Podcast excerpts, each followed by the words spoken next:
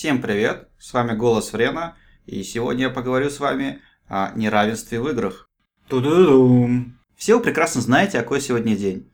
Но несмотря на то, что во всех цивилизованных странах люди давно уже равны по половому, гендерному, национальному, религиозному, какому угодно еще признаку, в играх это пока еще не совсем так.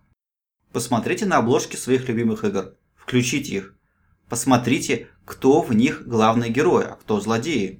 Совершенно очевидно, что авторы игр потакают самым низменным запросам геймеров в надежде на то, чтобы продать побольше копий. Другой вариант – они всерьез верят в те стереотипы, которые навязывает им современное общество. В результате определенная группа людей представлена в играх настолько плохо и настолько несправедливо, что я бы рискнул назвать это геноцидом. Мне особенно обидно говорить на эту тему, поскольку я сам отношусь к группе людей, которых игры оскорбляют. Речь ведь идет о рыжих белых мужчинах. конечно же, сейчас кто-нибудь скажет «Врен, что за ересь ты несешь? В играх никого не притесняют, отстань от твоих игр!»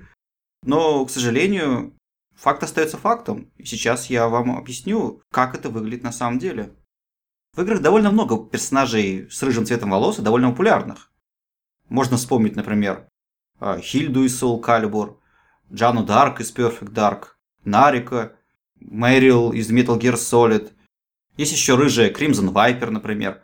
А если брать игры в стилистике аниме, то там рыжих женщин вообще полно. Ну, начиная там с этночки из Дизгаи. То есть проблем с этим нет. Кроме одной. Это все женщины, а речь там о мужчинах. Когда задаешь людям вопрос, какого рыжего персонажа из игр мужского пола вы знаете, то первым в голову приходит, простите, чувак из Postal. То есть супер жестокой игры, где, собственно, чувак натягивает кошек на шиткан в качестве глушителя, бегает по городу и всех убивает. Отличный пример рыжего мужчины в играх. Просто идеально представляет нас всему миру. Даже и не знаю, то ли это отражение поговорки «рыжий-рыжий конопатый убил дедушку лопатой», то ли речь о том, что рыжих людей на Западе традиционно считают террористами из-за Ирландской республиканской армии. Давайте пойдем дальше.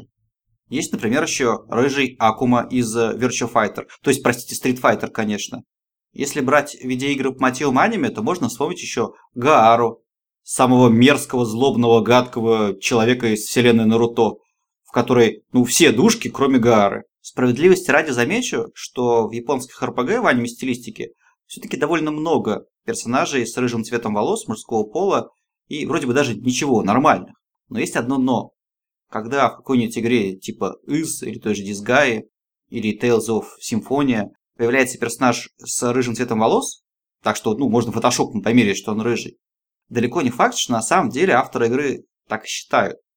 Дело в том, что они рисуют, не знаю, людей с синим цветом волос, с зеленым, с красным, каким угодно еще, но при этом прекрасно понимают, что на самом деле все люди, которые будут в это играть, у них будет цвет волос черный. И в этом смысле цвет волос японских играх, именно в стилистике аниме, не реалистичных, цвет волос это просто отражение, что ли, души человека. И когда человек рисует с рыжим цветом волос, это очень редко значит, что на самом деле он рыжий.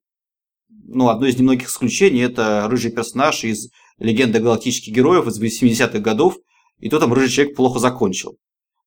Так что я не стал бы все-таки считать подобных персонажей достойным представлением рыжей расы в играх. Когда я задал подобный вопрос в Твиттере, то мне упомянули еще несколько рыжих персонажей, которых я сначала даже не подумал. Речь, например, идет о Крэше Бандикуте, то есть о зверушке.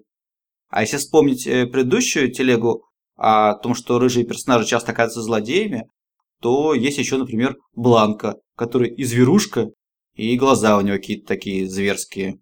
В общем, проведя серьезную аналитическую работу на собственном диване, я выяснил, что нормальный рыжий персонаж, который точно рыжий, точно нормальный, точно белый, и не зверушка, и не женщина, это Вака из Final Fantasy X. Ну, то есть такой спортсмен, такой прикольный чувак, бегает с мячиком, плавает, все хорошо. Также в играх довольно много рыжих персонажей, если эта игра, простите, симулятор футбола или рестлинга. Ну, то есть, если, я не знаю, какой-нибудь там Павел Могилевец из «Зенита» появляется в фифе, и он в реальной жизни рыжий, то, естественно, он в игре будет рыжий. Ну, тут уж извините, если бы они еще его перерисовали, это был бы вообще скандал и кошмар и ужас. Так что или женщина, Или зверушка, или злодей, или спортсмен. Вот, простите, четыре роли рыжих людей в играх. Классно. Отлично. Напоследок я оставил самого спорного, рыжего в кавычках персонажа в играх. Речь идет о Букере из Bioshock Infinite.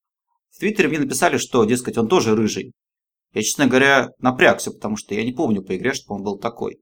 Но окей. Я задал вопрос Гуглу.